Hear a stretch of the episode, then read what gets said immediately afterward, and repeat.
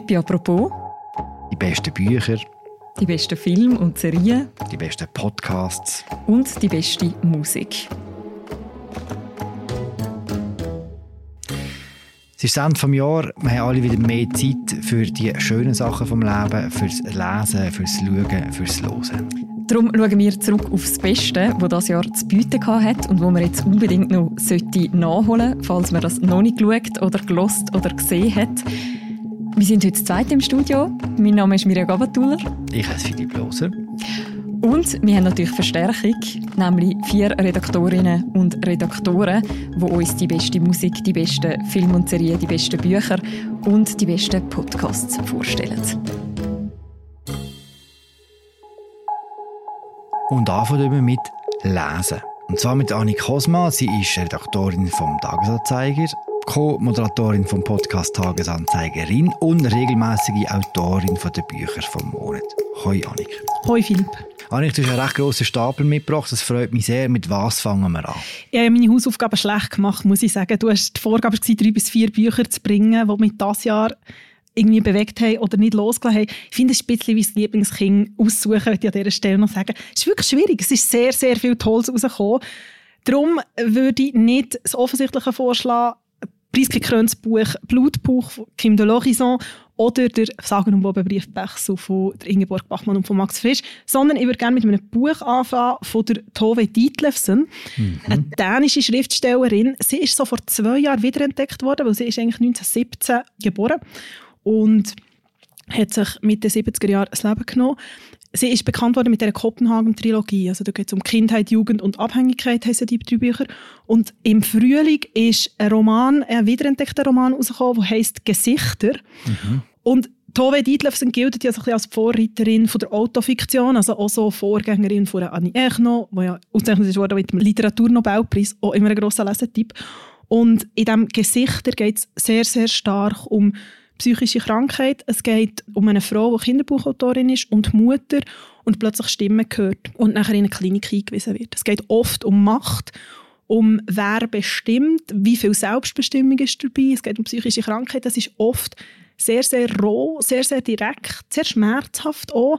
Und ich finde aber, sie hat so eine Direktheit und so eine Rohheit und, und eine Einfachheit in der Sprache, die mich unglaublich getroffen hat irgendwie und auch nicht so losgelassen. Ich finde, es ist ein Buch, das man mehr als einmal lesen kann. Aber nicht für zarte Gemüter, so wie du jetzt äh, erzählst. Es, ja, jein. Also es ist schon nicht eher für zarte Gemüter, aber es ist jetzt auch nicht irgendwie grenzwertig oder so. Aber es geht, man muss es sagen, es geht um psychische Krankheit, es geht um Psychiatrie. Und was spannend ist, ist, dass Tove Dietlefsen selber auch Sie war depressiv, gewesen, sie war medikamentenabhängig gewesen und ist selber auch in der Klinik. Gewesen. Und das merkt man in ihrem Schreiben. Für steilen Einstieg, wie geht es weiter? Es geht weiter mit etwas ganz, ganz anderem. Und zwar eher etwas aus der Millennial-Literatur. Das ist ein, ein Begriff non grata. Wir brauchen jetzt gleich. Ich würde sagen, das, was ich als nächstes vorstelle, das ist auf Englisch rausgekommen dieses Jahr. «None of this is serious» heisst von einer irischen Schriftstellerin, von der Catherine Prasivka. Sie ist, ein kleiner Fun-Fact, Schwägerin von der Sally Rooney. Ah, darum Millennial-Literatur. Und es ist tatsächlich auch so ein bisschen, also wenn man Sally Rooney gerne gelesen hat, ist das sicher etwas sehr, sehr Tolles. Es geht um junge Erwachsene, die jetzt das Studium anfangen und die sich sehr viel damit beschäftigen, also vor allem die Hauptfigur, sehr viel damit beschäftigen, um Doomscrolling, um online sein, was ist eigentlich virtuell, was ist eigentlich echt, was ist analog. Es geht zum Beispiel auch um, wenn man jemanden kennenlernt und sich irgendwie für jemanden interessiert und so das Verlieben. Und was passiert eigentlich analog? Und was passiert digital? Und Ganz, ganz oft geht es auch darum, um schlechte Nachrichten, um Katastrophen, was sieht man online und wie fest zum Teil eben die Online-Welt hier reinsaugt. Also auch so das endlose Scrollen auf Twitter und es gibt so Stellen, wo einem auch so ein bisschen nerven, wo man so denkt, jetzt tu mal nicht so. Und es gibt aber auch viele Stellen, wo ich mich ab und zu ein bisschen ertappt habe gefühlt. Und ich finde, die es recht gut, um dort so eine Mischung zu finden es ist nicht so der Mahnfinger, aber es ist sehr, sehr zeitgenössisch. Bei der Sally Rooney, bei den Schwögern, geht es ja auch ab und zu gut aus, wie es denn bei ihr? Also ich will natürlich nicht spoilern, aber ich finde, es geht nicht unbedingt um gut oder schlecht. Also ich finde, es geht mehr in diesem Buch zum Aufzeigen, in welche Richtung das es Mhm. ausgeht. Also schlecht in dem Fall, Annik. Gib's zu. Ein Spoiler ist echt nicht lustig. Come on. Niemand will ein Buch noch lesen, wenn man spoilert. Buch Nummer drei. Buch Nummer drei ist ein Sachbuch, ist letztes Jahr auf Englisch rausgekommen, heißt Empire of Pain und ist das Jahr auf Deutsch übersetzt worden im Herbst. Imperium der Schmerzen von Patrick Radden Keefe. Er ist ein preisgekrönter New York Times Journalist und er hat Geschichte aufgeschrieben von der Familie Sackler. Das ist eine Pharmafamilie, man kann es glaube so sagen, wo man eigentlich sagt, dass sie mit ihrer Firma Purdue Pharma der Auslöser war für die Opioidkrise in den USA. Es hat unglaublich viele Tote gegeben in der Opioidkrise. Sie haben ein Medikament auf den Markt gebracht, das Oxycontin heisst, das sehr, sehr starkes Schmerzmedikament ist, das vor allem bei Krebspatientinnen und Patienten eingesetzt wird, dort sehr wirksam ist, aber in den USA sehr, sehr breit ist. Das Buch hat etwa 700 Seiten inklusive 70 Seiten Anmerkungen. Es ist sehr, sehr gut recherchiert. Und es klingt jetzt unglaublich theoretisch, aber der Adam Keefe hat nicht um so viel Preise auch bekommen. Also das Buch liest sich eigentlich eher wie ein Thriller. Und also es gibt immer wieder Stellen, wo ich so gedacht habe, es kann einfach nicht wahr sein. Und ich bin jetzt nicht jemand, der sich per se so mega für Pharma interessiert, aber es sagt, glaube ich, einfach sehr viel aus, auch in den Zeiten, wo wir gelebt haben. Es fängt irgendwie an die Great Depression, es geht über den Zweiten Weltkrieg, es geht viel über Klasse und es geht bis ins heutige Zeitalter. Also die Geschichte ist auch noch nicht fertig erzählt. Mhm. Die Familie Säckler ist von mehreren Staaten und äh, Privatpersonen tausende Klagen im Haus. Und das ist auch noch nicht gesettelt. Radden Kief ist sehr toll, kann ich auch allen empfehlen, das Buch über die irdische Bevölkerung, das er geschrieben hat. Das ist auch ziemlich mhm. eindrücklich. Und wer vielleicht nicht Lust auf 700 Seiten hat und einen Zugang zu Disney Plus, dem empfehle ich sehr Dopsig. Genau. Das ist eine Serie, die auch um genau das gleiche Thema geht. Auch etwas sehr Schweres. Das ist so. Darum vielleicht zum Abschluss noch etwas ganz, ganz anderes. Und zwar ist ein Gedichtsband, das ist rausgekommen von Simon Lappert, «Längstfällige Verwilderung, Gedichte und Gespinste». Und ich weiss, bei Gedicht und Poesie sind ganz, ganz viel Lyrik und Jambus und wie all die Gespässe heissen und irgendwelche Gimmilehrer. Und Aber ich finde, man sollte Lyrik öfters eine Chance geben. Es gibt nämlich sehr, sehr tolle Sachen. Annik, lese etwas vor. Das Buch von Simon Lappert ist zum Teil sehr tief und zum Teil einfach auch sehr lustig es geht immer wieder um Scheitern und ein Ziel, würde ich sagen, ist zum Beispiel Entschuldigung, wo kann ich hier ungebremst scheitern? Und es geht um Bewältigung, es geht um Liebe, es geht um Minimalismus, es geht um Zugvögel. Also es ist ein sehr tolles Buch, wo man einfach immer mal wieder hineinschauen kann. Annik, ungestört scheitern, möchten wir alle gerne. Danke vielmals, dass du vorbeigekommen bist. Merci dir. Was sollte man eigentlich dieses Jahr unbedingt noch hören, was man vielleicht bisher verpasst hat? Die besten Alben oder Songs vom Jahr, die hat der Matthias Möller. Er ist Social Media Redakteur und er schreibt das Pop Briefing für Tamedia. Das ist quasi immer eine Übersicht mit Neuerscheinungen, die empfehlenswert sind. Und er ist jetzt im Studio. Hallo Matthias. Hallo mir. Matthias, wie war das Musikjahr für dich? Gewesen? Es ist gut glaube ich. Es ist recht verwirrend gewesen, weil ich das Gefühl habe, es hat kein Album, das so raussticht. Ich habe sehr viel, sehr verschiedene Musik gehört. Ich glaube, das hören wir dann auch gleich, äh, wenn wir über die besten Alben sprechen oder meine Empfehlung. Aber es war, glaube ich, kein schlechtes Musikjahr. Also fällt es dir jetzt wahrscheinlich schwer, wenn ich dich frage, was ist denn das Beste gewesen, was du das Jahr gehört hast? Ja, ja, ja, schon. Aber es gibt tatsächlich ein paar Alben, zu denen ich immer wieder zurückgekommen bin. Lustigerweise das erste, das ich vielleicht erwähnen würde, weil ich es mit einem Arbeitskolleg da besprochen hatte und er war dann total angefixt und hat mir das ein paar Wochen später erzählt und dann bin ich selber nochmal zurück zu dem Album, habe gedacht, moll, das ist wirklich noch cool. Wake up too late. Das ist ähm, von einer Country-Sängerin aus Kanada. Mhm. Ich bin sonst eigentlich nicht der Country-Hörer so. Die äh, Dame heißt Mariel Buckley und äh, hat ihr zweites Album Everywhere I Used to Be veröffentlicht dieses Jahr. Can't bear to throw anything of yours out. Buying cocaine outside the Circle K. Und das ist deswegen schön, weil es so ein bisschen wenig nach Country klingt. Also es ist nicht so diese, dieses äh, Country-übliche Cowboy-Ding und dann natürlich eben nicht von einem Mann, sondern von einer Frau aufgenommen. Das finde ich sehr schön. Es geht so ein bisschen in diese Alternative Country-Ecke, wo in der zum Beispiel Wilco ja auch drin sind, die man kennt, die auch ein sehr schönes Album dieses Jahr veröffentlicht haben mit Cruel Country. Es klingt aber auch manchmal ein bisschen wie Bruce Springsteen zwischendurch. Und das finde ich sehr schön. Also so diese, diese Bandbreite, die sie da hat. Staying clean for Christmas. meet up, same old joy. Mhm. Und das ist so das perfekte Setting, wo man das Album lost? Hey, ich finde, dass man das eigentlich überall hören kann. Ich habe das tatsächlich beim Zugfahren gehört. Ich finde, man kann das auch zu Hause hören. Also man muss nicht unbedingt die große Weite vor sich haben. Gut, das ist aber nicht alles, was du das Jahr gelost hast, nehme ich an. Ja, das ist richtig. Äh, ein Album, das mich ziemlich umgehauen hat, weil es ein äh, sehr intensives Album ist, ist das Album Gnosis von Russian Circles. Das ist eine Metalband aus Chicago.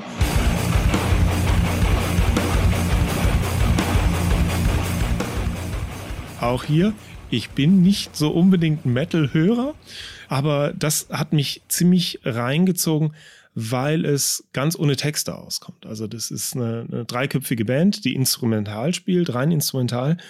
Und das ist ein Album, das sehr heavy ist, sehr schwer. Nicht sehr schnell, nicht sehr technisch. Es gibt ja ganz viele verschiedene Metal-Spielarten. Hat sehr schöne Songstrukturen und sehr schöne Orchestrationen. Es ist ein, ein sehr lohnenswertes Album, wenn mhm. man sich darauf einlässt. Also wo man auch gut reinhören kann, wenn man jetzt vielleicht selber denkt, man hat ein bisschen Berührungsängste mit Metal. Ja, es ist äh, vielleicht ein bisschen ein untypischer Einstieg, aber ich glaube, man kann da auch seine Meinungen über den landläufigen Heavy Metal revidieren, ja. Gut, sind wir gespannt. Jetzt haben wir Country Car, Metal. Was kommt noch als drittes? Ja, ich habe noch, noch etwas in der Wundertüte sozusagen. Nein, äh, das ist tatsächlich was, was ich sehr viel höre äh, seit einigen Jahren, das ist elektronische Musik. Und da würde ich äh, nicht unbedingt ein Album erwähnen, sondern ein DJ-Set, das ein DJ bzw. ein Electro-Producer aus England namens Fred Again veröffentlicht hat in diesem Jahr. Der hat auch ein Album veröffentlicht, das auch sehr hörenswert ist. Der macht elektronische Musik sehr viel mit Sprachnachrichten, die er auf seinem Handy hat. Also Leute schicken ihm Sprachnachrichten, Kollegen von ihm, Kolleginnen, und er macht dann daraus Songs. Das finde ich mega spannend, das Konzept. Aber er hat im Boiler Room in, ich glaube in England, wo London vermutlich, er hat dort ein Set gespielt, das für mich sehr beispielhaft steht für das, was Fred again ist. Er ist ein junger Künstler, der eine ganz, ganz große Leidenschaft für sein Handwerk ausstrahlt und der einen so richtig mitnimmt. Also du, du merkst es an und die Leute drehen auch total durch, so sehr, glaube ich, dass an einem Punkt jemand an das DJ-Pult kommt und die Musik abbricht.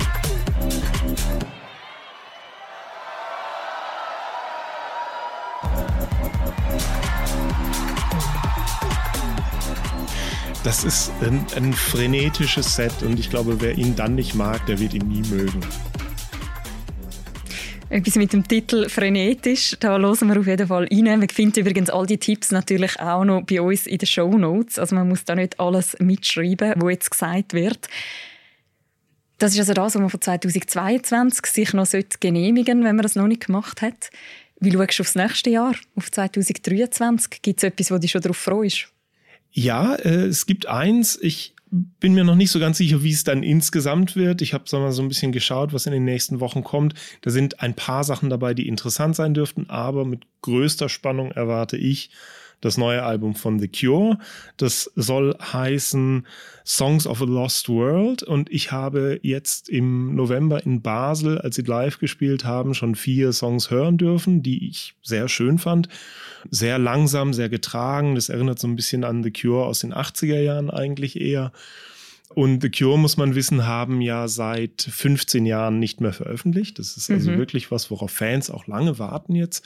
Sollte eigentlich dieses Jahr erscheinen. Jetzt hat sich's nochmal verzögert. Ich hoffe, es kommt nächstes Jahr. Mhm. Schön. Und ich weiß jetzt, dass The Cure immer noch gibt. Genau. Danke vielmals, Matthias, für die Tipps. Ja, gerne. Ich hoffe, du hast was zum Hören gefunden. Auf jeden Fall.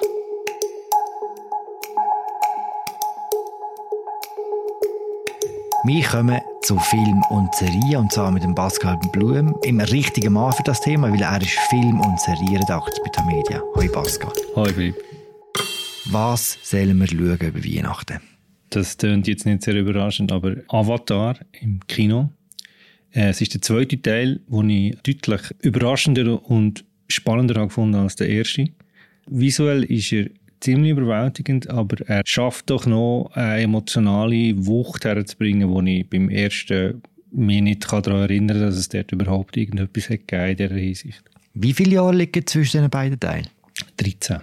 Und kannst du uns etwas über den Inhalt sagen? Muss man den ersten sehen, um den zweiten zu verstehen? Zum Glück nicht. es geht wieder um die Pandora-Welt, die ist wieder sehr bunt und, und äh, sehr immersiv, sage ich jetzt mal. Es geht weniger um die Imperialismuskritik, wo im ersten Teil stark aufgesetzt hat, gewirkt, finde ich. Und mehr um die Familie, die bedroht wird von den Himmelsmenschen, wie, wie, wie sie sagen. Also von, von den Erdlingen, die eigentlich einen neuen Planet suchen zum Kolonialisieren. Es ist viel konzentrierter darum und es ist auch viel nachvollziehbarer, ehrlich gesagt. Also innerhalb von der digitalen rechnenden Welt gibt es Sachen, wo man doch findet, doch, dass so könnte sein, wenn man äh, angegriffen wird oder so könnte sein, wenn man äh, in Gefahr geratet. Das heißt, die Welt ist unglaublich künstlich aber jedes Mal, wenn jemand in Bedrängnis kommt, hat man das Gefühl, das wirkt real. Von beim ersten Teil hat der James Cameron auch neue Standards gesetzt für gewisse filmische Techniken. Passiert es hier wieder beim Teil 2? Also der Teil 2 spielt mehrheitlich in einer Wasserwelt und alle, die mit Film zu tun haben, wissen, Wasser ist das Schlimmste. Ähm, es ist aufwendig, es gibt ständig Probleme und natürlich alles wird nass. Ähm, er hat bis ausdüftelt, was ich noch interessant finde, aber wo es ein bisschen, ein bisschen technisch wird. Was interessant ist, an den Dreharbeiten finde ich, in dem Fall ist natürlich in einem Wassertank gedreht worden und nachher am Computer äh, gerendert. Der ursprüngliche Plan war, man nimmt einfach Sauerstoffmasken und dreht im Wassertank. Das Problem ist, dass man mit diesen Kameras, die man hatte, nicht drehen mit den Sauerstoffmasken weil es immer so Luftblasen gibt. Und in einer Luftblase haben sich gewisse Sachen dann gebrochen und gespiegelt und so. Und das hat nicht funktioniert mit dem Motion Capturing, das heißt, man muss ja immer die Leute aufnehmen, die Bewegungen, die man nachher übersetzt in Computer.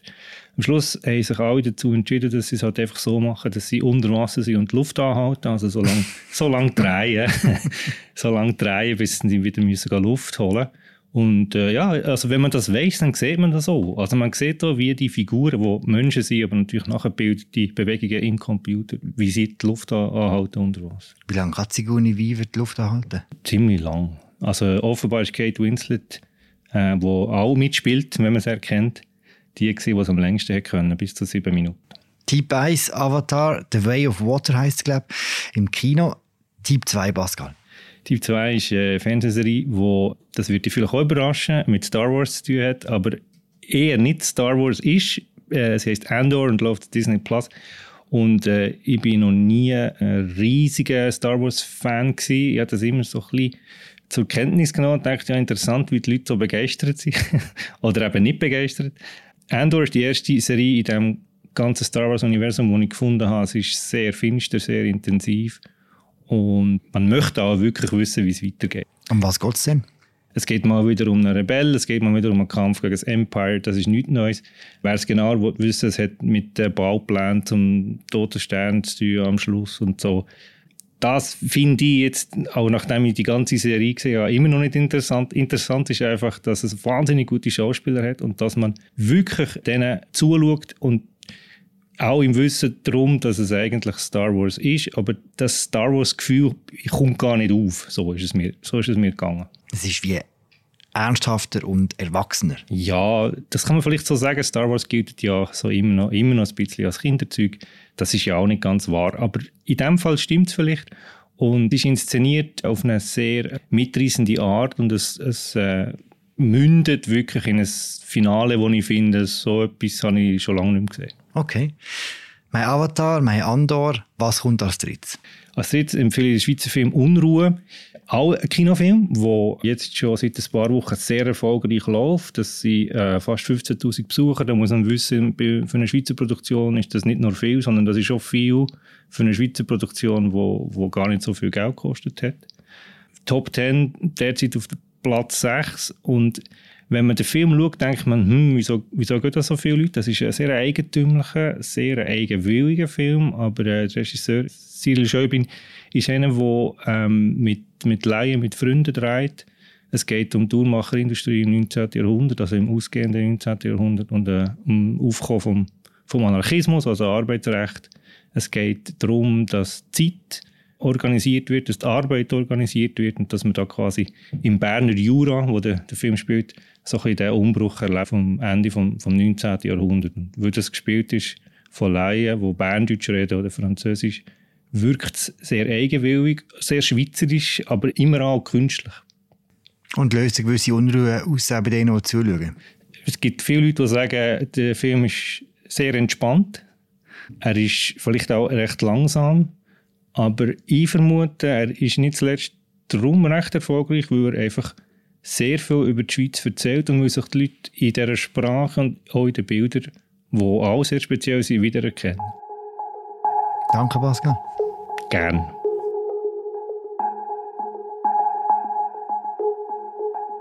Apropos ist ja vermutlich der Podcast des Vertrauens, das ist ja klar. Aber es gibt natürlich noch auch sehr, sehr viele andere gute Podcasts, die erschienen sind in diesem Jahr. Und die besten von denen hat Laura Bachmann, unsere Podcast-Produzentin, die jetzt auch bei uns im Studio steht. Hallo Laura. Hallo Mirja. Laura, wie viele Podcasts hörst du eigentlich so in der Woche pro Tag? Boah, voll schwierige Frage. Ähm, natürlich jeden Morgen apropos. nein, ähm, nein, ist noch mega schwierig zu beantworten. Also ich bin nicht so eine regelmäßige Podcast-Loserin. Ich bin eher die, die Serien binscht. Und von dem her gesehen, es hat sehr viele sehr gute Serien das Jahr gegeben, mhm. wo, wo ich dürfen, können hören wenn, wenn müsstest du sagen, welche von diesen Serien hat dich am meisten bewegt oder beschäftigt, gefesselt?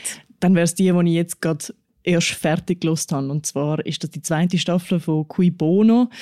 Die heißt Wer hat Angst vor dem Drachenlord? Das ist eine Doku-Podcast-Serie, wo in fünf Folgen die Geschichte erzählt vom YouTuber Rainer Winkler, alias der Drachenlord. Und zwar ist das wie ein spezieller YouTuber, weil er hat nicht eine Fan-Community, er hat eine Hate-Community. Okay. Also das heißt, Leute schauen ihn und er ist vor allem bekannt worden, weil ihn so viele Leute hassen. Und zwar von ganzem Herzen. Und seine ganze Bekanntheit dreht sich eigentlich nur darum, dass sich Leute im Internet über ihn lustig machen. Und das ist eine Geschichte, wo, wo recht bewegend und mitreißend ist, weil sie auf eine Art sehr absurd ist. Mhm. Dass das wie gibt, dass äh, sehr, sehr viele Leute sich zusammenscharen, um jemanden nicht gerne zu haben. Und halt auch, weil es eine totale Eskalation erreicht ab einem gewissen Punkt. Immer wie mehr bis in die echte Welt. Also bis dann schlussendlich vor seinem Haus Leute stehen, die ihn aus dem Internet kennen. Das endet in Polizeieinsatz, in verschiedenen Gerichtsfällen.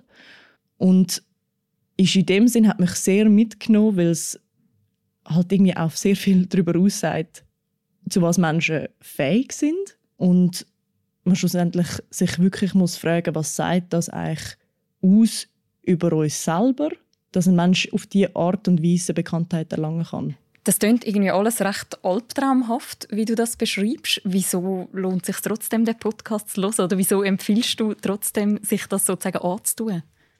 Ich finde, es ist wahnsinnig gut erzählt. Es ist eben in fünf Teilen, wo man, wo man die Geschichte kann hören kann. Und es klingt jetzt alles sehr krass, weil ich es so komprimiert erzählt habe, glaube mhm. Aber man wird an das angeführt und zwar langsam. Es ist mitreißend und es hinterfragt eben auch, wieso es überhaupt so weit kann kommen, dass es so eine Bewegung entsteht, wo eben so eine Hassspirale sich daraus ergibt. Aber es schaut eben auch an, wie es umgekehrt kann sein. Also quasi die Macht der Fans und vom Internet, von der Demokratisierung, wo man kann sagen, was einem gefällt und was nicht, was das für eine Macht hat. Und in dem Sinn ist es sehr, sehr binge-worthy. Also ich habe ja am Anfang gesagt, ich bin eigentlich nicht jemand, wo, wo sehr viel, wo sehr viel eben regelmäßig Sachen schaut, aber auf den habe ich wirklich jede Woche gewartet, bis ein neu rauskommt. Mhm wie in guten alten Zeiten, wo wir immer noch eine Woche auf eine neue Folge müssen warten. Laura, hast du noch einen anderen Podcast, der dich das Jahr beschäftigt hat? Ja, der Sommer ist ein Podcast gestartet, den ich finde, der passt sehr gut zu so einem Jahr voller Kontroversen. So gerade vor allem, wenn man so die USA schaut oder auch auf Europa, merkt man ja eigentlich auch vor allem, dass politisch sich die Positionen immer weiter auseinander bewegen. Man merkt, dass sich der Umgangston einfach immer wie verschärft und dass man in dem Sinne eher schreit, als einander zuzuhören. Und der Podcast, wo ich jetzt daran gedacht habe, der ist, glaube ich, ein Gegenpol zu dem. First Person heißt der und der ist von der New York Times. Der geht in jeder Episode einer Geschichte nach, wie jemand zu seiner Meinung gekommen ist. So, ich weiß nicht, ob man den Satz kennt, aber I get where you're coming from. Mhm. Ich finde, das ist so ein bisschen also quasi ich weiß, wo die Gedanken herkommen. So. Genau, genau. Ich kann, also das sagt mir ja so in einem Gespräch, wenn man vielleicht nicht unbedingt das Argument teilt, das die andere Person hat, aber man versteht, wie sie zu dem gekommen ist und genau der Podcast liefert das eigentlich. Hast du ein Beispiel für das? Ja, zum Beispiel ist die eine Episode über eine Frau, die sehr christlich aufgewachsen ist und also so ihre Werte sind immer sehr, sehr klar auf dem basiert gewesen. Zum Beispiel Abtreibung ist etwas, wo sie komplett dagegen war. Und schlussendlich ist sie heute jemand, der sich fürs Recht auf Abtreibung für Frauen einsetzt. Und das hat halt mit ihrer persönlichen Geschichte zu tun und über eine Abtreibung, die sie nicht hatte. Also ich finde, es zeigt wie, dass es so eine die Mehrschichtigkeit wo Leute können vertreten können. Also es ist wie nicht nur schwarz, es ist nicht nur weiß. Man hat nicht einfach nur die eine Position oder die andere, sondern man kann ein bisschen darunter das durchschauen und führt, finde ich, einem so ein bisschen daran an, zum einer anderen Person für die nächste Diskussion, die man hat, vielleicht zuerst mal wirklich zuzuhören, bevor man einfach sich eine Meinung bildet. Also auch sehr ein guter Puffer so für die Festtage und für gewisse Diskussionen, die einem vielleicht auch dort am Familientisch erwartet, je mhm. nachdem. Gibt es auch noch so ein bisschen Podcasts, wenn ich jetzt eher etwas suche, wo vielleicht eher ein bisschen unterhaltender ist, eben nicht so auf der schweren Seite, so ein bisschen auf der leichten Seite? Oh yes. und das ist der Podcast, wo ich, wo ich glaube, am meisten gelacht habe das Jahr, wo ich den gelost habe. Der heißt Normal Gossip und es geht um Tratsch. und Tratsch, das klingt ein bisschen abwertend, aber es geht wirklich um, um Gossip in dem Sinne nicht um Celebrity Gossip, also um Leute, die man kennt, wo irgendwie der mit dem etwas gehabt und so und so, sondern wirklich halt Leute wie du und ich, nur wir kennen sie nicht, aber sie erleben unglaubliche Geschichten. Und jetzt ist es so, Normal Gossip, das, ist, das funktioniert in einem Setting, dass es einen Host gibt und einen Gast. Es ist eigentlich egal, wer der Gast ist. Es geht einfach darum, dass die zwei im Studio eine lässige Zeit miteinander haben. Der Host erzählt eine Geschichte, wo er von Freunden, von Freunden, von Freunden vielleicht zugeschickt bekommen hat mhm. und der Gast der reagiert darauf. Und was die Leute zum Teil erleben, das, das ist einfach unglaublich. Also was ist der neueste Tratsch? so die eine Folge habe ich mega krass gefunden, wo es darum geht, dass ein Typ über Jahre hinweg mehrere Freundinnen hat, parallel seine ganze Familie und sein Freundeskreis war eingeweiht, aber die Freundinnen zum Beispiel haben nichts voneinander gewusst. Also es ist es sind crazy Stories, wo man, wo man sich glaub, gar nicht vorstellen kann. Aber es ist auch nicht wichtig, eben, ob man die Leute kennt oder nicht. Es, es, es, macht, es ist einfach sehr, sehr witzig erzählt. Und man könnte es vielleicht so mit dem vergleichen, wie wenn halt ein Freund oder eine Freundin mit so diesen glänzenden Äugli halt an ein Treffen kommt und so sagt so, wow, ich habe dir etwas zu erzählen.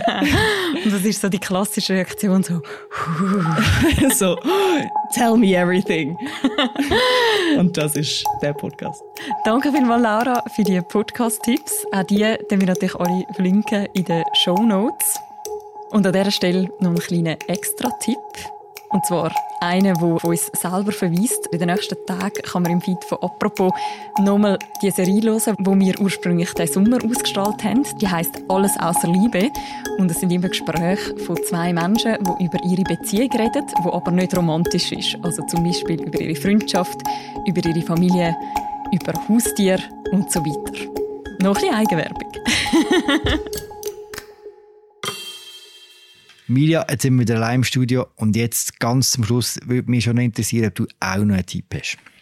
Ja, es sind natürlich schon sehr, sehr viele Sachen genannt worden, die wahnsinnig toll sind. Gewisse, die ich das Jahr auch mitbekommen habe und andere, die ich jetzt auf jeden Fall noch nachholen werde.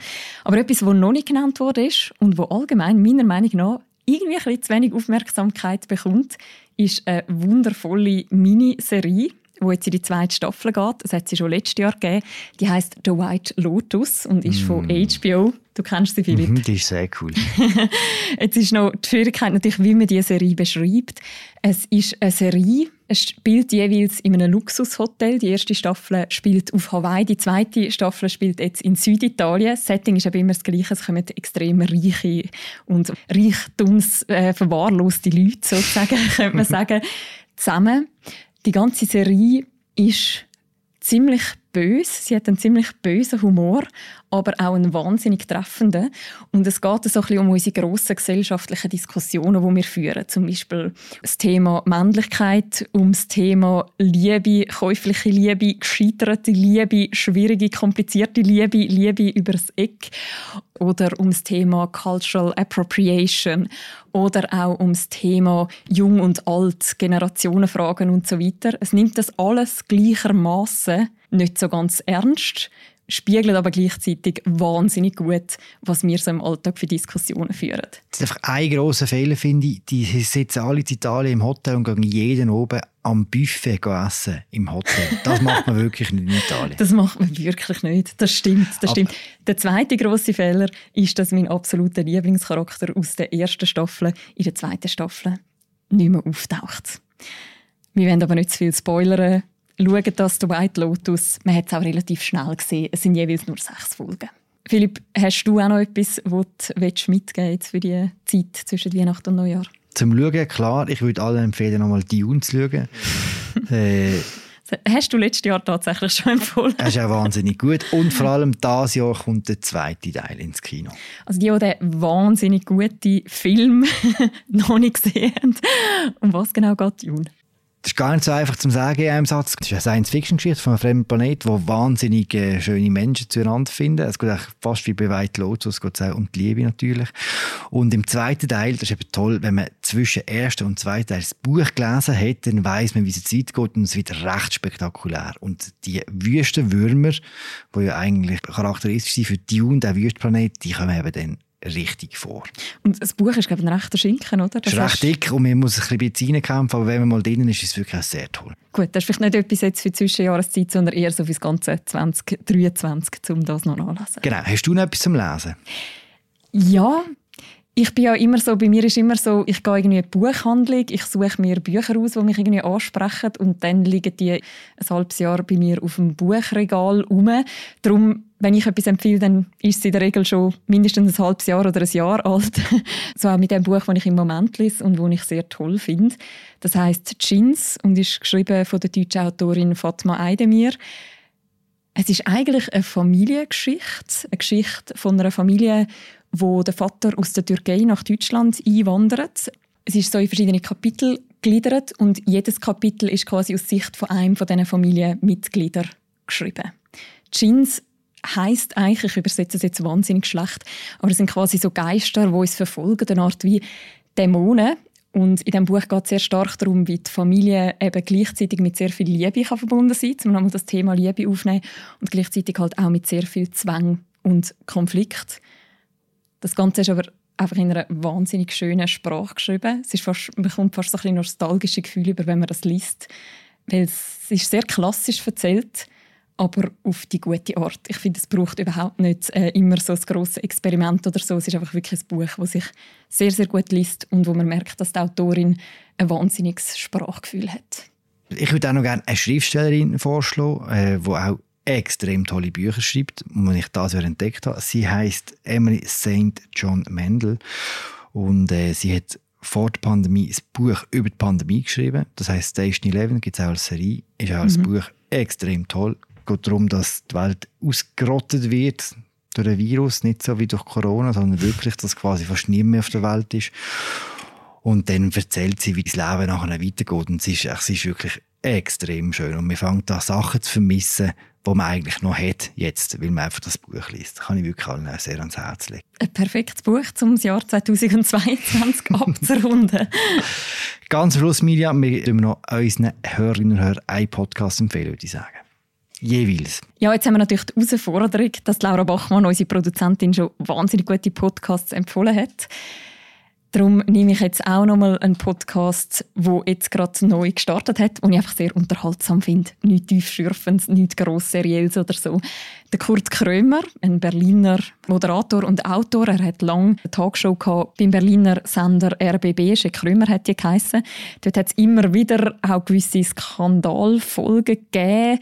Zum Beispiel hat er auch den Julian Reichelt, den ehemaligen Bildchef, interviewt gehabt. Die ist jetzt gestrichen worden und er hat neu einen Podcast. Und der Podcast, der jetzt neu gestartet wurde, ist, der hat ein bisschen den doofen Namen Feelings.